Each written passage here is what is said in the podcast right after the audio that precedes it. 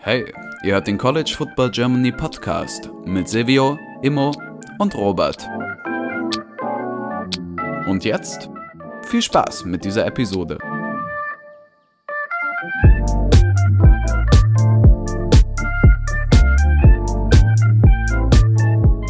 Herzlich willkommen zurück zu dieser neuen Episode des College Football Germany Podcast. Mit dabei ist heute Silvio. Moin. Und ich, Robert, zu sind, wir sind zu zweit hier. Äh, direkt der erste Verhaspler in den ersten 30 Sekunden. Super. Ähm, Immo ist in Neuseeland im Moment, deswegen, äh, oder sogar noch im, in der Luft, deswegen heute nicht mit dabei.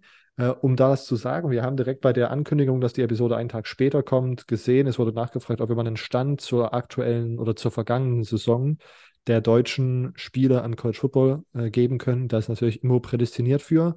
Ähm, wird also nächste Woche nachgeholt. Das sind ja sozusagen, sozusagen sowieso von dem Spielvolumen, sage ich mal, weniger Spiele wegen Conference Championships. Ähm, insofern macht es dann auf jeden Fall Sinn, nächste Woche da nochmal drüber zu sprechen.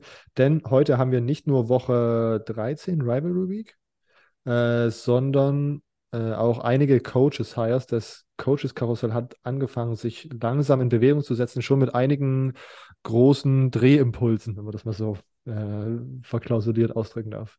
Wir fangen deswegen mit den Coaches an, bevor wir dann zu euren Fragen übergehen. Als erstes, glaube ich, der vielleicht der größte Hire an diesem Wochenende, in der vergangenen Woche. Äh, Auburn signed ehemaligen äh, Liberty Head Coach davor bei Ole Miss, äh, Hugh Freeze. Hat sich bei Liberty mit einer guten, mit dem ein oder anderen guten Offensive Scheme äh, wieder auf sich aufmerksam gemacht damals bei Ole Miss, um das hier auch nochmal äh, sozusagen direkt von wegzunehmen, rausgeschmissen worden, weil er mit seinem Diensthandy Prostituierte bestellt hat, was in, ich weiß nicht, ob es in ganz Amerika illegal ist, aber zumindest in äh, Mississippi. Äh, ja, äh, Silvio, deine, deine Einschätzung, du als prädestinierter Coaches-Guy hier in dem Podcast. ähm, also erstmal, ich glaube, das war so was, was so ein offenes Geheimnis war, dass Hugh Freeze holen wird. Ähm, also ich muss ja ganz ehrlich sein, äh, ich finde es sehr, ich meine, das ist eine Sache, die wurde jetzt auch vielfach gesagt in den letzten Tagen. Du versuchst, die Booster und Leute in deinem Programm versuchen, den Headcoach, der gerade geholt wurde, äh, rauszu pressen, indem man einen Skandal kreiert, dass der Head Coach eine Affäre hätte mit einem Staffer, nur um dann jemanden zu holen, der Recruiting Violations hatte und dann äh, das mit dem Escort Service. Also, wie die beiden Sachen moralisch ja, keine Ahnung, unter einen Hut zu bringen sind, finde ich ja, schwierig, um es mal, um's mal, äh, ja,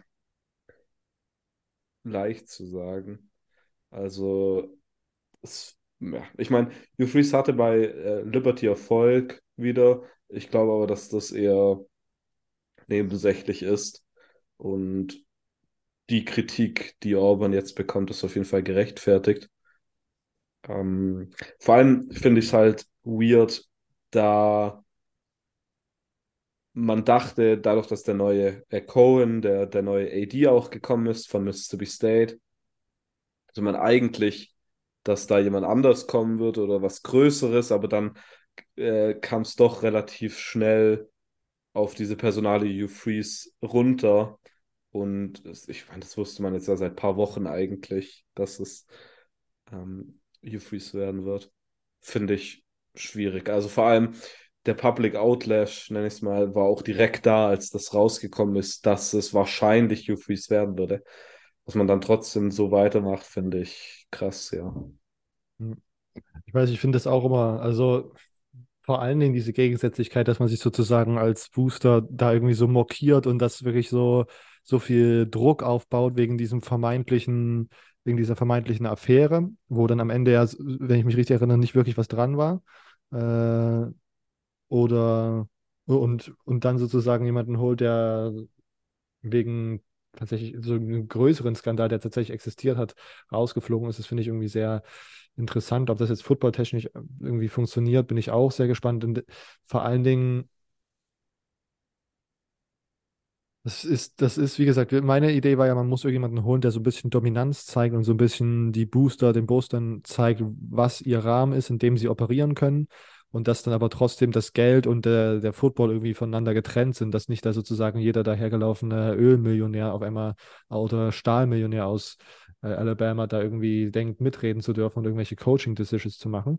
Ähm, und um ehrlich zu sein, bei dieser ganzen Dynamik, wie diese Coaching-Search jetzt abgehalten wurde, wie das jetzt im vergangenen Jahr gelaufen ist, bin ich mir nicht sicher, ob das sozusagen jetzt hier der Fall sein wird. Aber ja, deswegen, ich bin da jetzt, ich schieße da nicht vor positiven Gefühlen, wenn ich an Hugh Freeze bei Auburn denke, aber wir werden sehen. Wir werden sehen. Ähm, Georgia Tech äh, hat noch keinen neuen Head Coach äh, gefunden. Sieht aber, steht schon fest oder das, Also, das soweit ich weiß, wurde das schon announced. Also, Georgia Tech hat vor, ähm, jetzt muss ich nochmal sagen. Ach, nee, oder? Nee. Äh, doch, Georgia Tech hat vor 20 Stunden haben die es offiziell gepostet. Achso. Dann hat Georgia Tech jetzt ihren Interims-Head Coach übernommen. Brent Key ist der Mann, der die Yellow Jackets nächstes Jahr äh, anführen wird. Äh, dazu Gedanken, Silvio. Ja, also ich finde es äh, eigentlich einen relativ guten Hire, muss ich sagen. Ähm, Brent Key war davor, bevor er OC wurde bei, Alabama, äh, bei, bei Georgia Tech, ähm, oder nicht, nicht OC, äh, er war ja, glaube ich, nur Assistant Head Coach und Running Game Coordinator und O-Line Coach. Ähm, O-Line, auch O-Line Coach bei Alabama und hat dort äh, sehr, sehr stark recruited. Also gerade so wie Evan Neal zum Beispiel war jemand, den ähm, Brent Key an, an Land gezogen hat. Äh, also sehr, sehr stark, äh, finde ich. Und ich meine, 4-4, glaube ich, gegangen war es, gell? Ähm, ist jetzt nicht so schlecht. Bin ich mal gespannt. Also, ich fand damals, als äh, Brent Key zu Georgia Tech gegangen ist, ich meine, er ist ja auch Alumni. Er hat selber bei, bei Georgia Tech in der O-Line gespielt, war dann am Anfang Graduate Assistant dort auch. Äh, fand ich, das fand ich ein Big-Time-Hire, dass sie, sie den wirklich weggelotst haben äh, von Alabama. Und das ist jetzt so ein bisschen auch, auch ein logischer Schritt, würde ich sagen. Ja, dem würde ich, glaube ich, so zustimmen. Ähm, wir kommen, machen hier direkt weiter. UAB holt sich als neuen Head Coach Trent Dilfer, bekannt aus äh, YouTube-Show. War es eine YouTube-Show? Ja, ne? ja YouTube-NFL Network, glaube ich. Ah, genau, so war das mal. Äh, Elite 11, der war damals sozusagen der, ich weiß nicht, der Kopf auf dieser gesamten äh, Organisation Elite Elite 11, die sozusagen die ähm, besten Quarterbacks eingeladen haben, um dort in so Competitions gegeneinander anzutreten. Highschool-Quarterbacks, um nochmal gedacht zu sein, äh, um da am Ende den Top-Quarterback von äh, oder die elf Besten sozusagen rauszufinden und dann irgendwie den Top-Quarterback zu krönen. Trent Dilfer, Quarterback-Flüsterer, UAB, dazu Gedanken. Ja, ich meine, wahrscheinlich auch bekannt als, als Super Bowl-winning Quarterback. Äh, noch dazu. dass man ja natürlich bei Elite 11 auch oft genug gehört hat, wenn man es schon mal angeschaut hat. Ähm, ja, ist halt ein größerer Name. Also ist natürlich kein Deion Sanders Name, aber so in Coachingszirkeln, vor allem bei Re Quarterback Recruits halt. Ich weiß jetzt nicht, ob er da hoch angesehen ist, aber er ist auf jeden Fall sehr bekannt durch seine Stellung bei Elite 11 und er hat jetzt, ich glaube, die letzten vier Jahre an der Highschool gecoacht. Lipscomb Academy, glaube ich, war er Head Coach. Es sind so auch ein paar dubiose Clips rumgegangen von ihm an der Sideline, wo er irgendwie auf die Spieler losgeht und so. äh, bin ich mal auf jeden Fall ges gespannt, wie das, äh, wie das läuft. Ähm, ja, ich meine, wir haben jetzt bei den Colts in der NFL gerade dieses Experiment mit dem Interim-Head Coach, der einfach noch gar nicht gecoacht hat oder einmal an der Highschool und dann direkt dort Interims Head Coach wurde. Äh, vergleichbar damit vielleicht. Ähm, das ist auf jeden Fall schon Big Time direkt so ein Head Coaching Job und UAB ist jetzt auch ein Group of Five Team, glaube ich, das schon Ambition hat, äh, weiter oben mitzuspielen. Ich meine, ähm, Ding und unter, wie heißt der denn jetzt noch? Bill Clark war UAB, glaube ich, sogar relativ gut. Ähm, und Bill Clark ist dann ja, glaube ich, Anfang des Jahres aus gesundheitlichen Gründen zurückgetreten. Deshalb, also ich glaube, da wird man schon, was habe ich mein letztes Jahr hatte man, war man 9-4. Am Ende des Jahres hat er ein Bowl-Game noch im Independence Bowl, das weiß ich noch, gegen äh, BYU gewonnen, die an 13 gewonnen. Ich glaube, da war ja Zach Wilson dann auch nicht mehr dabei und so. Also schon auch ein bisschen komisch, aber ähm, definitiv in einem Team, glaube ich, das Ambition hat und dann ist das auf jeden Fall schon ja nicht der leichteste, ähm, vielleicht nicht der leichteste Coaching-Posten, glaube ich, um direkt mal als Head Coach einzusteigen. Ich weiß nicht, ob du das vielleicht anders siehst. Nee, ich glaube, ich be bewerte das genauso. Ich finde es auch nur also wegen des großen Namens gerade ganz interessant. Und UAB in einem Programm, was ja dort in der Conference USA über die Jahre ganz erfolgreich war. Und ich bin gespannt, ob da was draus kommt, draus wird, ob das so eine Ne, Dion hat jetzt das vorgemacht, dass sozusagen Big Names, die da jetzt so quer einsteigen, sage ich mal, auch Erfolg haben können. Ist noch ein anderes Level. Dion nochmal ein größerer Name, aber äh, der Vergleich hinkt an allen Ecken und Enden, aber trotzdem bin ich gespannt, wie das, ob, äh, was da draus wird. Aber ob ich da jetzt, äh, ob ich das jetzt einen wirklich super Hire finde, weiß ich tatsächlich nicht, wie gesagt. Also ich glaube, immer wenn man hört, dass es so Clips gibt, wo man Highschool coacht und da irgendwie seine Spieler anschreit, da, da ist bei mir dann immer schon wieder so, uiuiui, ob das wirklich so aufs äh, nächste Level übertragbar ist, aber äh, wir werden sehen. Gut, äh, bevor wir zu Michigan, Ohio State kommen, ähm, hier noch einmal, weil wir, glaube ich, letzte Woche auch einmal kurz die, groß die Gerüchte Trommel geschlagen oder die Küche beheizt haben. Ole Miss verlängert jetzt Lane Kiffin mit einer Monsterverlängerung. Äh, da mal, sage ich mal, Big L für, für meinen Take, dass er nach dieser Saison nicht mehr Head Coach bei Ole Miss ist. Aber äh, mein Gott, dafür sind ja solche Takes gemacht. Die müssen ja sozusagen nicht immer wahr sein, sondern äh, sind da, um einfach mal rausgehauen zu werden. Äh, zur Ole Miss Verlängerung was, Silvio, oder wollen wir mit Michigan Ohio State die Game starten? Nee, fangen wir an. Äh, wie immer konntet ihr uns Fragen stellen, wenn ihr euch das fragt, wo. Äh, ganz offensichtlich Twitter CFB Germany Pod und Instagram CFB Germany Podcast. Jeden Sonntag wird da also Fragen aufgerufen. Äh, in Instagram, in der Story, äh, Twitter mit einem Tweet, wo man drunter kommentieren kann. Oder ihr schreibt uns wann auch immer einfach eine DM und wir nehmen das mit auf. Das nochmal geklärt zu haben, äh, falls ihr uns nächste Woche nach dem Conference Championship äh, die Nachrichten schicken wollt. Jetzt erstmal Michigan äh, at Ohio State Nummer 3 gegen Nummer 2. Am Ende steht es 45 zu 23 für die Wolverines. Tim auf Instagram, Jim Harbour mit einer magischen Halbzeitansprache, denn der Großteil der Punkte und Rückstand wurde von Michigan in der, nach der Halbzeit fertig gemacht.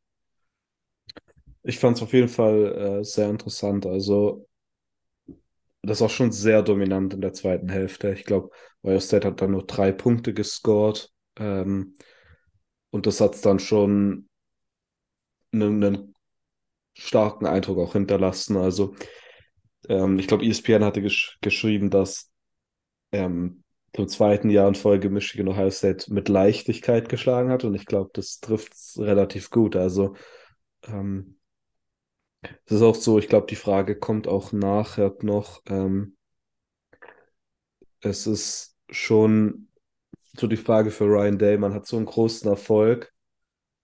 Ich glaube, man verliert zwei Spiele, hat er, glaube ich, sogar bisher nur verloren oder zumindest in der Big Ten. Ja. Ähm, oder? In der Big Ten auf jeden Fall. Die Frage ist ja. jetzt nur gerade. Ich bin mir gerade nicht den Playoffs? Auf jeden Fall nicht mehr als, als, also auf jeden Fall zwei Spiele in der Big Ten verloren, aber die Spiele sind halt gegen Michigan. Äh, und das sind gerade die beiden Spiele, die man eigentlich äh, nicht, nicht verlieren sollte als Ohio State Head Coach.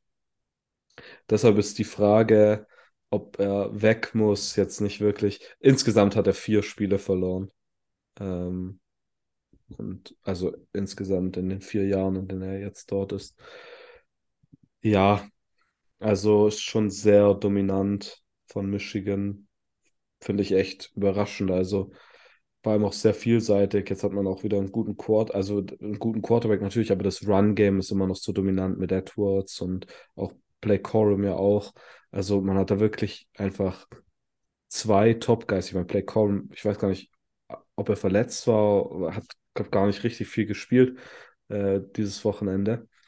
Ähm, aber da war ich schon sehr erstaunt. Vor allem halt die zweite Hälfte war wirklich, also krass. Ja, ja. Das finde ich auch irgendwie. Also ich finde, dass dieses, äh, wir können eigentlich da, da direkt weitermachen, sehen wir mit diesen vier Niederlagen, zwei davon jetzt gegen, äh, gegen Michigan. Äh, Admiral Iblis auf Twitter, Admiral Iblis auf Twitter, äh, Machtwechsel in der Big Ten endgültig vollzogen. Sein Take. Das war auf jeden Fall auch was, was ich jetzt die ganze Woche sozusagen im Nachgang zu diesem Spiel auf Twitter gelesen habe. Diese Debatten, ob Michigan jetzt mit diesen zwei Siegen in zwei Jahren hintereinander und dieser dominanten Performance äh, den Rest des Jahres über, jetzt diese Vorherrschaft von Ohio State, die da in den letzten Jahren äh, stattgefunden hat, irgendwie durchbrochen hat. Wie siehst du das? Ja, ich glaube, äh, das kann man eigentlich kaum verneinen, irgendwie diese Aussage, weil eigentlich de facto ist es so, dass es zwischen Ohio State und Michigan in den letzten Jahren ausgemacht wurde. In den letzten beiden Jahren war es so, dass das direkte Aufeinandertreffen gewonnen wurde von Michigan und letztes Jahr hat, hat ähm, Michigan dann auch die Big Ten gewonnen, was dann eigentlich nur noch ja äh, so eine, was jeder eigentlich wusste, was dann einfach halt nur noch gemacht werden äh, ja, musste, aber dieses Jahr wird es nicht anders sein gegen Purdue. Also hat man eigentlich schon so de facto jetzt die, den Nummer 1 Titel in der Big Ten. Ich glaube, das so schwierig mir das als Michigan State-Fan fällt, ähm, kann man da, glaube ich, nicht wirklich widersprechen. Ja, ich glaube auch, dass diese Diskussion ein bisschen irgendwie an den Haaren herbeigezogen wurde. äh, weiter geht's mit Tim auf Instagram. Äh, alle wie Ohio State-Fans, jetzt Utah-Fans beim Pac-12-Finale, womöglich einzige Chance auf die Playoffs, oder? Ja, dazu will ich erstmal was sagen, was ich nämlich gesehen habe auf Twitter. Hier, jetzt habe ich es nicht, nicht parat gerade. Äh, doch, hier, genau. Boo Carrigan, Corrigan, dieser Guy von ähm, NC State, der, der AD, der dieses Jahr, glaube ich, der Head-Ding ist von ähm, oder einer von den Head-Leuten da beim College Football Playoff, ich weiß nicht mehr genau, welche Position er dort hat, hat irgendwie im Interview gesagt, dass obwohl beide dieses Wochenende nicht spielen, Alabama Ohio State einfach überholen könnte, mhm. Spring, überspringen könnte. Und diese Aussage ist für mich so unglaublich, einfach erstmal, äh, das, das nebenbei weil es damit ja schon zusammenhängt. Ich glaube, also ich glaube immer noch, dass es sehr wahrscheinlich ist, dass Ohio State in die Playoffs kommt. Ich glaube, ich kann mir, also ich kann mir einfach immer noch so ein Playoff bestehend aus Georgia, Michigan, TCU und USC, was es sein wird, wenn alle Teams gewinnen davon. Ähm, immer noch nicht so wirklich vorstellen, weil es einfach so weird aussieht, diese Teams. Das sind so viele neue Teams auch mit USC und, und TCU, äh, die man jetzt lange nicht mehr gesehen hat. Ähm, deshalb glaube ich, dass irgendein Team von denen noch so einen Abfuck haben wird, vor allem wahrscheinlich TCU oder, U oder USC. Und dann wird Ohio State einfach reinspringen, glaube ich. Äh, ich glaube, dadurch, dass Ohio State oder Alabama, wenn man das dann diese weirde äh, Sprung haben kann, was ich mir eigentlich aber nicht vorstellen kann. Äh, das wäre so ein klassischer Skandal. Selection Day Scandal. ähm, den, den sehe ich auch schon kommen auf Twitter. Da könnte auch so eine Katar-WM-Style-Doku nochmal drüber gedreht ja. was da für skandalöses Schiebereien im Hintergrund. McDonalds Bags verteilt. Ähm, ich glaube dadurch, also ich glaube nicht, dass zum Beispiel TCU oder USC, wenn sie verlieren, ähm, in den Playoffs bleiben. Noch weniger USC als TCU. Äh, ich glaube, bei TCU kannst du dann immer noch, oder USC hat schon, schon eine Niederlage, gell, ja. Mhm. Ähm, ich glaube, bei, bei TCU könntest du dann immer noch das Argument machen, ja, okay, sie waren undefeated und haben jetzt im Championship Game verloren. Sollte man dann die höher nehmen als Ohio State, aber ich glaube, das kann man dann einfach begründen dadurch, dass Ohio State dann reinkommt über TCU, dass Ohio State das ganze Jahr über in den Rankings höher war und dann halt auch eine Niederlage hat im de facto Big Ten Championship Game. Ähm, daher glaube ich auf jeden Fall, dass äh, Ohio State-Fans, jetzt lange Rede kürzer sind, äh, dieses, diese Woche sich wahrscheinlich freuen würden, wenn man einen Upset im Pac-12 Championship Game sieht oder im Big 12 wahrscheinlich auch. Ähm, ich glaube, das sind so laute Sachen, auf die man dieses, dieses Wochenende achten kann. Wobei, ich muss auch irgendwie sagen, äh, kurz noch bevor du darfst, irgendwie in den letzten Jahren fand ich es immer spannender. Ich weiß nicht, ob mir das jetzt einfach nur so vorkommt, aber dieses Jahr ist es so straightforward ein, einfach. Meinst du die Conference Championship Games und was die was sie bedeuten, ja. ja. Es ist nicht so, dass äh, irgendwie so ein Championship Game Team, das noch in einem Championship Game spielt, irgendwie an sechs gerankt ist oder so, so. und noch reinrutschen könnte. Ja, also ich finde, dieses Jahr ist schon wirklich straightforward, würde ich sagen. Wenn die Teams oben gewinnen, also Michigan und Georgia sind, glaube ich, auch drin, wenn sie verlieren. Ich glaube, das ist äh, meine Meinung. Ich glaube, wenn TCU oder USC verliert, sind sie raus. Äh, und Ohio State und Alabama kommen rein, je nachdem. Wenn beide verlieren, haben wir die Playoffs Georgia, Michigan, Ohio State, Alabama, da bin ich mir relativ sicher. Was auch wieder Abfuck oh, wäre. Junge. Alter. Davor, Alter, Bama verliert einfach zweimal. Kommt diese trotzdem Diskussion, in die Playoffs. Diese Diskussion da wieder. Ja, nee, ich, ich, ich sehe das auch so. Und ich, ich weiß nicht, ob ich das, ob ich zustimmen würde, weil äh, auf der einen Seite ist es straightforward, aber auf der anderen Seite gibt es dieses Jahr weniger Conference Championship Games, wo der Sieg irrelevant ist. Weißt du, weil wenn diese, wenn diese Leader, also die letzten Pac-12 Championship Games, die waren schön für Oregon und Utah-Fans, aber am Ende hat das nichts mit, der, mit den Playoffs-Teilnahmen zu tun gehabt. Äh, letztes Jahr war das, galt dasselbe, glaube ich, für, für, die Pac äh, für die Big 12, oder? Wenn ich mich recht sinne, da war, war das auch, äh, Baylor und Oklahoma State waren beide auch sozusagen nicht so hoch gerankt, dass man da hätten. Ich glaube, ja, das war einfach nur ein gutes Spiel. Genau. Äh, und ich habe das Gefühl, dieses Jahr ja, der Weg ist straightforward. Auf der anderen Seite, wenn sie verlieren, ist schon, wird schon wieder sehr weird. Also da ist sozusagen, egal ob Sieg oder Niederlage, da steht es geht sozusagen noch um was und es gibt weniger Spiele, in denen es um nichts geht. So umformuliert. Ja, okay, das stimmt auch wieder. Zustimmendes Nicken. Ähm, ja, und dann, genau, ich glaube, wenn Utah gewinnen sollte gegen USC, dann ist das auf jeden Fall ein Prime-Spot für Ohio State und dann wird es sehr, sehr interessant zu sehen sein, wie sich die Dynamik zwischen Ohio State und Bama im, im Poll ähm, entwickelt. Weitere Frage, Max auf Instagram. Eine Menge Buckeyes-Fans auf Social Media wollen Ryan Day gehen sehen. Wie steht ihr dazu? Ich finde es ziemlich crazy, wenn man darüber nachdenkt, dass Ohio State immer noch Chancen auf die Playoffs hat, sollte zum Beispiel USC gegen Utah verlieren. Ja, ich meine, das war ja das, was wir gerade gesagt haben. Und Ryan Day, Ryan Day entlassen jetzt nach vier Niederlagen, das ist ja schon eine desaströse. Nee, also ich, ich, wie gesagt, ich, du musst bei Ohio State halt eigentlich diese Spiele gewinnen, dadurch die Diskussion.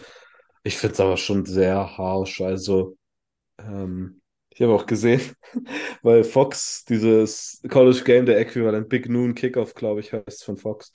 Ähm, da ist ja Urban Meyer dabei, ist da ja Experte dafür.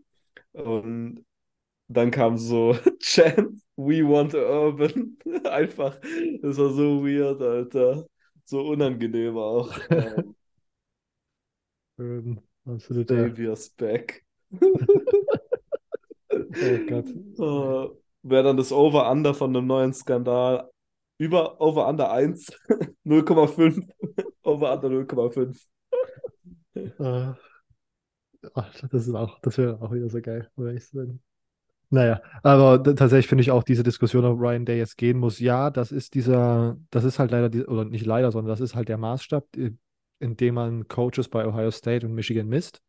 Auf der anderen Seite, wenn du sozusagen so alles andere zerstörst und dann diese Niederlage einsteckst, kann ich mir vorstellen, ist man dann doch, also ich glaube, dass dann die rational denkenden Menschen da immer noch nicht sagen, jetzt müssen wir ihn sofort entlassen. Bei mh, hm, Jim Harbour war es ja vor bevor er jetzt diese Siege eingestrichen hat, ja auch so, dass es nicht nur an der Performance gegen Ohio State lag, sondern dass auch immer im Jahr irgendwelche kritischen Spiele waren und man da sozusagen nicht mal, also regel, regelmäßig außerhalb den, der Top Ten irgendwie gelandet ist. Und da war mm, dann die Diskussion um einen heißer werdenden Sitz sozusagen laut. Aber in der Art und Weise, wie Ohio State spielt unter Ryan Day, auch mit den Niederlagen äh, gegen Michigan jetzt die letzten beiden Jahre, äh, sehe ich da im Moment noch keinen. Also finde ich die Diskussion irgendwie ein bisschen äh, absurd. Ich glaube, dass halt, wenn es nächstes Jahr wieder eine Niederlage gibt, dann, ja, dann wird es auf jeden Fall der Druck mal höher. Ich finde ja. äh, ich, was ich da immer so interessant finde, ist, Ryan Day war auch mal so ein Coach, der für NFL-Teams im Gespräch war und dann aber so Interviews auch eingeladen wurde oder angefragt wurde, aber abgelehnt hat. Da finde ich diese Komponente ja immer interessant, ob sowas immer noch der Fall ist und man dann sagt, okay, ich weiß, dass es jetzt hier bald darauf hinausläuft und dann falle ich so hoch, mehr oder weniger, aber. Ich weiß, ich könnte mir auch ganz viel vorstellen, dass das ja trotzdem alles so richtig competitive Guys sind, dass man dann trotzdem sozusagen da sagt, ja, naja, es kommt, es kommt gar nicht so weit, weil nächstes Jahr gewinnen wir sowieso, deswegen äh, und dann sozusagen mit dem das Problem handeln muss, wenn es die, die Arbeitslosigkeit handeln muss, wenn es dann soweit ist. Ähm, ja, weißt okay. du, was ich, äh, das ist jetzt richtig, richtig random, Aha. aber über was ich richtig überrascht war zu erfahren, äh, heute sogar, ist, dass Cliff Kingsbury einfach immer noch der Head Coach von, von den Arizona Cardinals ist. Das finde ich crazy. Der hat sogar am Anfang vom Jahr bis eine Vertragsverlängerung bis 2027 bekommen. Crazy, shit's crazy. Life comes at you fast. So reali realisiert einfach so komplett random Tag. Warte mal. Kingsbury immer noch in Arizona. Ja, die waren sogar letztes Jahr in den Playoffs. Oder Wildcard Game zumindest. Hm, nochmal ein schönes Bild eigentlich dafür, wie dieser Podcast hier mit, äh, mit der NFL umgeht. Ja, NFL-Experten. äh, okay. Äh. Ein Coach, der vielleicht auch bald in die NFL gehen muss, weil er im College Football seinen Job verlieren könnte, hat dieses Wochenende gewonnen, vergangenes Wochenende. Texas A&M, Jimbo Fischer. Auch wieder eine weirde Überleitung, ja. Nummer 5 LSU bei Texas A&M verliert 23 zu 38. Die Aggies mal wieder mit einem Sieg. Max auf Instagram hat Jimbo mit dem Sieg über LSU seinen Arsch erstmal gerettet. Also ich glaube ja immer noch nicht, dass äh, Jimbo Fischer irgendwie rausgeflogen wäre. Ich kann es mir einfach nicht vorstellen. Ich glaube, Texas A&M hat einfach viel zu viel investiert in den äh, monetär und äh, andere Sachen. Ähm, ich glaube halt, weil, weil, ich weiß nicht, wer immer danach kommen soll. Das ist ja immer die große Frage. Ich meine, kommt da irgendjemand, der wirklich das Ruder umreißen kann? Äh, glaube ich nicht. Deshalb glaube ich, dass Jimbo bleibt äh, und das sogar relativ, ja, ich bin ich mir sogar aktuell relativ sicher. Also fliegt er nächste Woche raus. Ähm, nee, ich glaube tatsächlich, dass es schon passiert wäre, wenn sie ihn rauswerfen wollen, hätten, können, wollen. Ähm, dann hätten sie das, glaube ich, gemacht, als man wusste, dass man kein Bowl-Game mehr erreicht, spätestens, weil dann ist der Buyout wahrscheinlich vergleichsweise nicht. der Buyout von dem wird wahrscheinlich absolut riesig sein. Ja, ich glaube nicht, dass Jim rausstieg, aber das Spiel auch wieder so weird. Also, weißt wie kann das sein? Also, das hat uns auch viele komische Playoff-Szenarien erleichtert, glaube ich. Das stimmt. Ähm, ich meine, LSU war ja an fünf, also das hätte ganz übel ausgehen können. War, ich glaube, da hat sich das Playoff-Komitee auch gefreut. Aber wie gesagt, so weird. Also, Texas A&M spielt das ganze Jahr beschissen und dann auf einmal schlägt man Nummer 5 LSU und das auch noch deutlich. Also, nee. Ja. Ich glaube tatsächlich, äh, also ich bleibe immer noch auf der Meinung, dass der Hot Seat bei Jimbo auf jeden Fall noch da ist, aber ich stimme dir jetzt zu, dass er jetzt, also wenn sie ihn jetzt entlassen, wäre das einfach komplett, würde das komplett jeglicher Logik entsagen. Weil, wie gesagt, man wusste seit Wochen, dass man sozusagen diese, oder man wusste seit einigen Wochen, dass man die kein Bowl-Game erreicht. Man wusste, wie, also man hat ja gesehen, was die Performance war. Das heißt, man hätte da viel früher den Cut machen können, hätte man gewollt. Dass man ihn nicht gemacht hat, ist ein Zeichen, dass man nicht gewollt hat. Ähm, meiner Meinung nach liegt es da auch nicht. Also ich bin auch Vertreter auch immer noch die Meinung, dass hätte Texas A&M gewollt, dann hätte man auch Booster gefunden, die da diesen massiven Buyout bezahlt hatten, hätten. Ähm, ich glaube 86 Millionen war da die Zahl, die da immer rumgeworfen wurde. Aber das ist jetzt, glaube ich, ein Zeichen pro Jimbo, dass man jetzt auch äh, in die nächste Saison mit Jimbo geht und mal schauen, Vielleicht äh, reißt man ja diese Offseason wieder so eine Recruiting-Class ab und vielleicht äh, reichen dann sozusagen zwei absolut mit Five, Five Stars gestackten Recruiting-Classes auf dem Feld, um endlich mal Qualität zu bringen. Aber ähm, ich glaube, wir als Podcast müssen das auch weiterhin kritisch betrachten, was da in, in College Station von sich geht, vor sich geht. Aber ja, ich glaube, jetzt ist Jimbo erstmal durch. Und tatsächlich dieses Spiel, äh, ich glaube, ich muss da auch ganz ehrlich sagen, ich fand, äh, vielleicht war LSU ein bisschen overrated an 5. Also, ja, das muss man, glaube ich, da auch eingestehen. Das war, vielleicht hätte man da gegen Arkansas sozusagen genau hingucken müssen und hätte da gesehen, dass das Team vielleicht dann doch nicht der 5 würdig war, aber mein Gott. Ähm, weiter in den Top 10, Nummer 9 Oregon, at Nummer 21 Oregon State, 34 zu 38. Oregon State mit dem Dab in der Baustelle. Ähm, Lars auf Instagram. Ist Oregon State in den nächsten Jahren vielleicht sogar in der Lage, Oregon den Rang abzulaufen? Finde das Programm schon immer sympathischer als Oregon und immer berichtet ja immer wieder über neue Facilities, ein neues Stadion wird gebaut und sie scheinen ja jetzt schon viel richtig zu machen. Silvio, Zukunftsprognose ähm, für den Staat Oregon. Ja, also ich glaube tatsächlich, dass ich da gar nicht so viel dazu sagen kann, da das nicht meine Thematik ist, die Pick 12 dort. Aber wie der Fragensteller sagt, äh, wie die Frage sagt, äh, Immo berichtet immer sehr, sehr positive Dinge. Ich glaube, das wäre auf jeden Fall auch nochmal eine Frage, die man nochmal zurückstellen kann und nochmal nächste Woche auf jeden Fall Immo auch noch mal weiterleiten kann. Das Spiel, also ich kann nur zu dem Spiel sagen, das Spiel war absolut verrückt wie Oregon State es noch gedreht hat. Vor allem, ich hatte Oregon minus eins. Habe mich sehr gefreut, als ich den Score dann irgendwann mal gecheckt hat und Oregon war irgendwie bei zwei Touchdowns oder so vorne. Dachte, geil. It's in a bag. Vor allem minus eins. Dachte ich, das kommt ja safe. Und dann komme ich daheim an. Ich war weg und dann komme komm ich daheim und stecke mein Handy zum Laden an und sehe, wie es aufgeht. Einfach verloren ah, geraged innerlich. Vor allem war es die einzigste Wette, die mir noch gefehlt hat. Schlimm. Sagt Nein zu Sportwetten. äh, nochmal hier, Alter, nochmal noch mal schön den Advisory rausgehauen. Ähm, ja, äh, ich, auf jeden Fall ist das eine Frage, die man nochmal an Immo stellen kann, weil der da ja immer sozusagen nochmal tiefer drin ist. Von mir als jemand, der Pac-12-Sympathisant ist und sozusagen da aber trotzdem nur den oberflächlichen Blick drauf werfen kann. Ich glaube, mein Take wäre trotzdem erstmal noch, dass es hier anders zu bewerten ist als bei einer Rivalry wie Michigan, Ohio State, wo sozusagen es ein Team gibt, was jahrelang dominiert hat oder länger dominiert hat, Ohio State oder Oregon, und Michigan, das Team, was jetzt die letzten zwei Jahre gewonnen hat, äh, wie Oregon State. Ich glaube, Michigan und Ohio State sind, was sozusagen alles drumherum angeht, also äh, Facilities, aber vor allen Dingen Geld und alles an Infrastruktur, Football-Infrastruktur, wie man recruited und blablabla, alles, was dazugehört, sind die viel ähnlicher als Oregon und Oregon State. Und deswegen kann ich hier nicht sagen, Oregon State gewinnt jetzt zweimal hintereinander, glaube ich, äh, dieses Rivalry-Game und man kann sofort sehen, dass sie den Rang irgendwie ablaufen.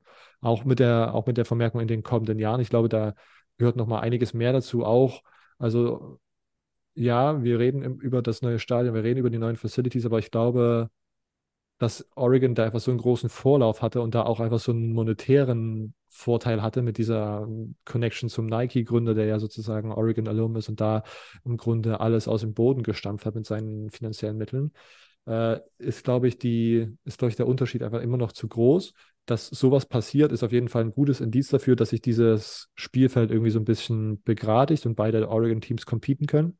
Aber solange man nicht im Recruiting-Feld ähnliche äh, Erfolge sieht, wäre ich da, glaube ich, vorsichtig, solche mit äh, sowas zu unterschreiben wie Oregon State läuft auf jeden Fall in den kommenden Jahren Oregon den, den den Rang ab.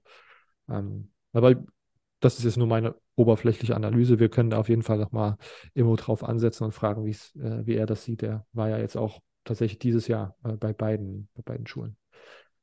Ähm, kommen wir jetzt zu den allgemeineren Fragen. Äh, Lukas Fragin auf Instagram. Nach The Game und dem Iron Bowl, welches sind die besten Derbys im College Football? Uh. Uh. Gute Frage. Also ich glaube, ich glaube halt so traditionsmäßiges Auburn Navy natürlich immer so speziell, weil es halt Army auch, Navy. Äh, Army Navy, ja. Auburn Navy, ja. Das, ja. Tat ein spezielles Derby. Ja, das ist ein sehr spezielles Derby.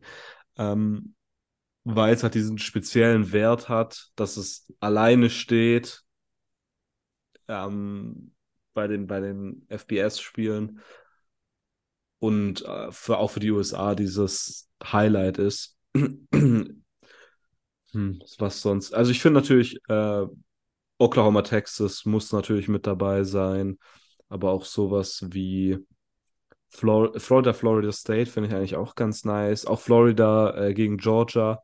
Das ist The World Biggest Cocktail Party oder wie heißt es? Genau, genau. äh, finde ich auch, finde ich auch äh, sehr, sehr spannend. Und ich glaube, so ein Klassiker ist auch noch USC Notre Dame. Ich glaube, ohne das kann man auch nicht, nicht aus historischen Gründen. Außerdem ist der Color Scheme, finde ich, immer relativ nice, die aufeinandertreffen. So ein schönes Spiel für die Augen. Egg Bowl hier mal. Vor allem, wenn Caleb Williams absolut oh ballt. Übrigens jetzt Heisman, denke ich, äh, ist relativ offensichtlich, dass Caleb Williams einfach die Heisman gewinnt. Das ist ja. abgefahren. Absoluter Heater, den er da gerade abläuft. Ähm, Nochmal zu den, noch zu den äh, Rivalry Games. Ich glaube, Egg Bowl muss man hier noch reinwerfen. Auf jeden Fall auch ein Favorite in diesem Podcast ähm, zwischen Ole Miss, Mississippi State. Dann gehen wir das ganze Ding mal durch. Ich, in meinem Kopf kommt dann auf jeden Fall, also ne, der, der Oregon, Oregon State Rivalry finde ich auch nicht schlecht, äh, um hier nochmal ein bisschen mehr Licht auf Pac-12 zu, zu der, der Pac-12 mehr Licht zu geben. Apple Cup auch interessant zwischen Washington und Washington State, aber das ist dann schon so ein bisschen die Second Row, würde ich sagen. Äh, haben wir jetzt irgendwas? Notre Dame finde ich immer. Notre Dame. Notre Dame USC, USC ne? halt nice. Ja. ja. Ich glaube, das war es tatsächlich schon so. Genau. Und äh, tatsächlich Army Navy für mich aus persönlichen Gründen als Bad of the Year immer sehr interessant, Freunde. Ihr wisst, in zwei Wochen ist es soweit. Schön das Under, Under hitten. Ähm, seit äh, elf Jahren jetzt mittlerweile. Oder, oder sogar mehr. Oh, ich also, weiß es gar nicht, aber irgendwie sowas ja. absurd hohes. Dieses Jahr ist das Over-Under aktuell, ist natürlich noch, noch lange hinten. 33,5. Jawohl, Alter. Wir gehen runter. Ähm, ja, das war, das wäre, glaube ich, so mein, wenn noch so die, die ich noch reinwerfen würde. Aber ja, ich als Florida-Fan würde übrigens Florida Georgia im Moment auf jeden Fall über Florida, Florida State ranken. Das hat mir irgendwie, gibt mir irgendwie nicht so viel, muss ich ganz ehrlich sagen. Ist ja am Ende egal, man verliert sowieso beide, gell? Mm. Mag's auf jeden loves, loves in crying, loves, lacht, weil während äh, Tränen sein Augen, an seinen Augen hinunter. Äh, Max auf Instagram, Luke Fickel, neuer Head Coach bei Wisconsin, guter Hire für die Badgers, würde ich sagen. Aber ich frage mich trotzdem, ob Fickel nicht noch Angebote für größere Jobs gehabt hätte. Ja, schon mal die Rules, gell? Ähm, ich war sehr überrascht, als ich das gelesen habe, äh, weil Luke Ficke war überall im Gespräch. Ich dachte tatsächlich, und ich weiß auf jeden Fall, dass Jan sich das auch gewünscht hatte, ähm, dass Luke Fickel zu Nebraska geht. Das klingt vielleicht für den einen oder anderen weird, weil Nebraska, Nebraska natürlich in den letzten Jahren schmerzhaft war zum Anschauen. Aber Nebraska ist ein Big-Time-Program immer noch, meiner Meinung nach. Und allein historisch gesehen immer äh, ein Top-Place für Football einfach. Und das hat man auch gesehen mit Matt Rule, auf den wir sicher gleich noch zu sprechen kommen. Ich dachte immer, Luke Fickel, Luke Fickel, Ohio State, das wird mal was irgendwie. Und das wird das Einzigste sein. Natürlich, äh, Wisconsin ist in der Hinsicht gut, weil sie in der West eigentlich das Powerhouse sein können. Wenn du ein gutes Programm aufbaust, dann, und ich meine, Luke Fickel wird ein anderes Programm aufbauen, als man es gewohnt ist. Defensives Play-Scheme, offensiv glaube ich auch. Dann kann man da sehr dominant sein, glaube ich, in der West und dann auch dominant durch diese Dominanz auch relativ weit oben national mitspielen. Ich finde, warum ich so überrascht war, ist halt diese Personalie Jim Leonard, die immer noch, Leonhardt, die immer noch im Raum steht. Weil ich glaube, und das haben auch, auch mehrere andere geschrieben, also kein originaler Gedanke von mir, ist, es gibt nicht viele Coaches wahrscheinlich in der Situation, die du über ähm, Jim Leonhardt holst. Ich glaube, Fickel ist wahrscheinlich einer der einzigsten davon. Matt Campbell vielleicht noch. Ähm, also es gibt wirklich eine, eine minimale Anzahl an Coaches. Das, was Reporter aber berichtet haben, ist, dass Leonard sich ein bisschen hintergangen fühlt und sehr schockiert ist von der ganzen Sache, weil es nie wirklich im Gespräch war. Also, dass man sich gar nicht wirklich ausgetauscht hat bisher.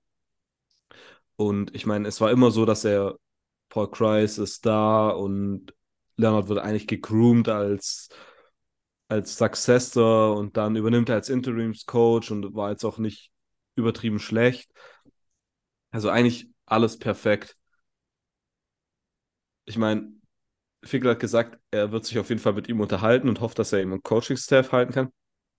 Problem ist, es ist auf jeden Fall schon rausgerutscht, dass Tressel mitkommt, der ehemalige Michigan State DC, der jetzt bei Cincinnati DC war. Der wird offensichtlich als DC mitkommen. Der wird nicht einfach eine Position Coach nehmen. Und ich denke, Leonard wird nicht einfach auch nicht Position Coach, er wird nicht Linebacker Coach oder so werden. Das kann ich mir nicht vorstellen. Also wird entweder ein Team einen abgefahrenen DC bekommen oder Leonard sagt sich, okay, dann jetzt habe ich ein bisschen Headcoaching Luft geschnuppert, jetzt nehme ich einen Job. Es gibt immer noch ein paar interessante Jobs, aber nichts wirklich Großes. Also Colorado ist noch da, wobei da ja diese Personale Dion Sanders sehr groß im Raum steht. Ja, ich, ich kann es mir, ich meine, der hat auch bisher, glaube ich, fast nur bei, nur bei Wisconsin gecoacht. Also ich bin auch mal gespannt, wo er überhaupt unterkommen könnte als DC, so mit Connections und so, wie das da aussieht. Ich glaube aber, das Team, das ihn bekommt, kann sich sehr glücklich schätzen. Ich glaube, das wird äh, sehr stark werden. Ja, bin auch äh, gespannt, was mit Leonard passiert und äh, bin tatsächlich auch ziemlich gehypt auf das Fickle-Team. Ähm, ich weiß nicht, irgendwie gefällt mir das von den Mentalitäten und vom Vibe von Wisconsin passt das irgendwie alles dann doch ganz gut zusammen, ähm, meiner Meinung nach. Und da bin ich auf jeden Fall sehr, sehr gespannt, wie das, wie das nächstes Jahr aussieht. Mm, Max weiter auf Instagram, eure Meinung zum Matt Rule Hire von Nebraska. Auch eine sehr interessante Geschichte. Matt Rule, ehemalig jetzt äh, Coach der, Head Coach der Carolina Panthers in der NFL, davor erfolgreicher Head Coach bei den Baylor Bears, Bears im, im College Football. Interessante Personal. Auf jeden Fall. Ähm, was ich hier gut fand, ist, dass es sehr überraschend kam für mich. Also ich war jetzt nicht so, also ich habe auf jeden Fall nichts davor groß mitbekommen, dass er wird. Und dann kam die Nachricht auf einmal, fand ich gut. Äh, Matt Rule hatte einfach großen Erfolg im College. Ich glaube, die NFL-Fans werden wahrscheinlich so ein bisschen denken, ja, bei den Panthers lief das ja nicht so, aber ich habe da vor allem die Information halt, die ich über Jan und den Eindruck, den er hat, ähm, übernommen, mehr oder weniger. Und Jan war auf jeden Fall nach der Pressekonferenz sehr positiv gestimmt, hat gesagt, nächstes Jahr geht es richtig ab. Ähm, ja, ich glaube, äh, es, es, wird sehr interessant sein, wie der Coaching-Staff am Ende aussehen wird. Es sind schon so ein paar Namen, glaube ich, gefallen. Zum Beispiel Quarterbacks-Coach wird so ein Offensive Assistant, der davor bei den Rams war, glaube ich. Äh, das hatte ich gelesen. Die große Frage wird natürlich, ob Mickey Joseph auf dem Staff bleibt. Ich glaube, das wird eine wichtige Entscheidung sein und auch wichtig fürs Programm. ja, sonst finde ich das einen, einen 1A-Hire an sich. Hm. Auch sehr, sehr gespannt. Also ich, das, was ich da irgendwie noch am, am Rande mitbekommen habe, war irgendwie, dass sozusagen Carolina, glaube ich, seinen ganzen Rest-Contract irgendwie rauszahlt und er irgendwo gedroppt hatte, dass er jetzt genauso viel Geld machen würde, wenn er jetzt gerade einfach Golf spielen würde und er hat einfach so Bock auf Coachen, dass er sozusagen jetzt zu, zu Nebraska geht.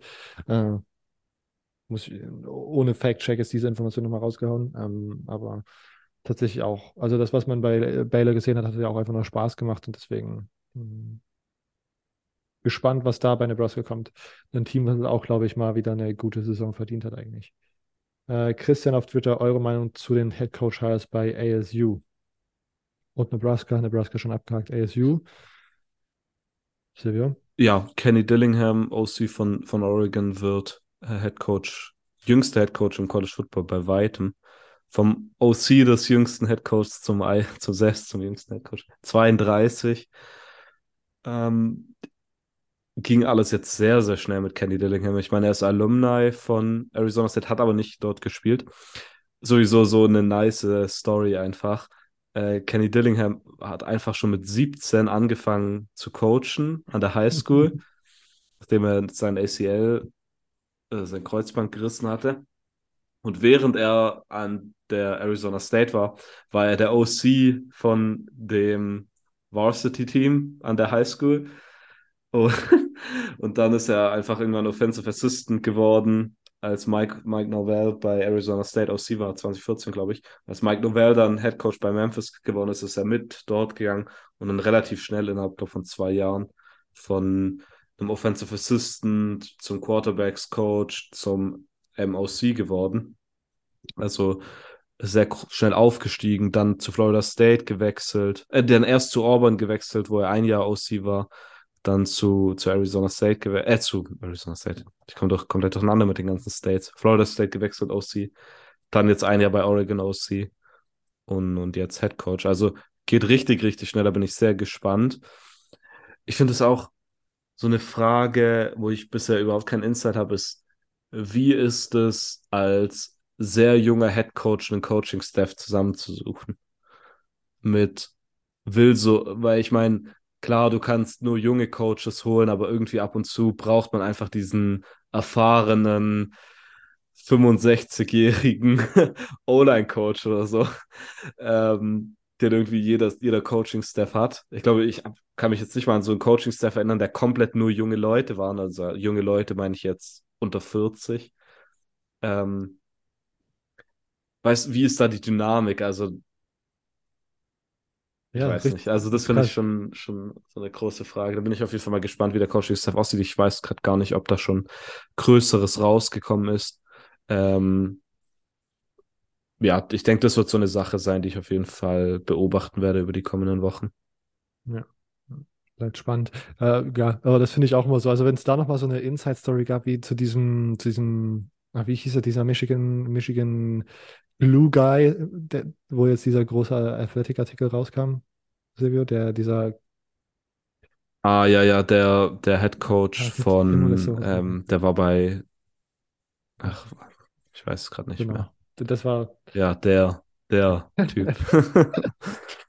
Ich suche es kurz raus. Der, wo sozusagen, also genau, also da bin ich eigentlich, meine Hoffnung ist, dass man dann irgendwie mal so ein Insight journalistisches äh, Erzeugnis irgendwie lesen kann oder hören kann, wo man sozusagen so ein bisschen Insight bekommt, wie das da ist in so einem Coaching-Staff von einem sehr jungen Coach. Biff Poggi genau, was der jetzt Head Coach bei Charlotte ist und davor ähm, bei St. Francis, glaube ich, genau. er Head Coach war. Das war irgendwie so Jetzt einfach so Assistant Head Coach, Associate Head Coach geworden ist mhm. ähm, bei, bei Michigan und einfach ein abgefahrener Recruiter ist. Ja, und das war ein nice Artikel, also den auf jeden Fall lesen. Ich glaube, du hast halt, ich glaube, den hattet ihr sogar verlinkt in der Episode, wo ich nicht dabei war. Genau. genau. Ja, genau. Ähm, ja, also genau, und das finde ich auf jeden Fall, finde ich auf jeden Fall auch nochmal spannend. Ich glaube, ich hatte da jetzt noch keine anderen Coaching-Staff-Ergänzungen zugelesen, sondern erstmal nur die News. Ähm, wir bleiben dran und schauen mal, was da so die nächsten Wochen rauskommt. Ähm, weiter zu Fragen bezüglich Playoffs, und das ist die letzte Kategorie an Fragen, die wir für heute haben. Max auf Instagram. Sollte LSU entgegen aller Erwartungen doch die SEC gewinnen, hätten sie eurer Meinung nach noch die Chance, über einen 12-1 USC oder 11-1 Ohio State ins College Football Playoff zu kommen? Fragezeichen. Ich meine, es wäre mit Abstand der beste Sieg, den man holen kann, holen kann, plus ein SEC Championship. Um vielleicht nochmal da äh, noch mehr ergänzende Informationen zu geben. Ich hatte geschaut, die nochmal hier, ne? Die Rankings sind aktuell 1 Georgia, Ja, 2 Michigan, aber- TCU, USC, Ohio State, LSU mittlerweile an 14. Auf keinen Fall. Also LSU ist raus durch, durch die Sache. Das haben sie sich selber versaut. Ich glaube auch der Nummer, der Sieg gegen die Nummer 1 äh, hilft da nicht 13 Spots oder äh, 10 Spots Also nach oben dann- zu jumpen. Dann ist wirklich was falsch mit dem ganzen Prozess. Das ist doch irgendwelche Kataris, die Gelder geschoben haben. Ähm, MFika16 auf Instagram, Alabama wieder im College Football Playoff rennen. Ja, nach, nach unseren, nach, also nach Sebius Meinung, wie man das jetzt so festhalten kann. Und ich glaube, nach Podcast allgemeiner Meinung waren die ja nie so richtig raus, ne? Ja, das stimmt. Äh, und ja, also das mit diesem Jump über Ohio State, das wird, äh, wird interessant. Coach Chris auf Instagram, Coach Football Playoffs, Georgia, Michigan, TCU, US, USC. Fragezeichen. Wenn, wenn sie alle gewinnen, ja.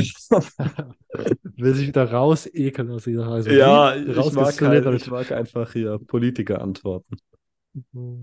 Ist das für deiner Meinung nach auch die wahrscheinlichste äh, ähm, Kombination oder siehst du tatsächlich einen Upset in deiner Weisheit, in deiner Weisheit, wenn du vielleicht auch auf die, auf die Spread schaust, als als, als Experte. erfolgreicher Erfolgreicher. Spread-Better. Ja.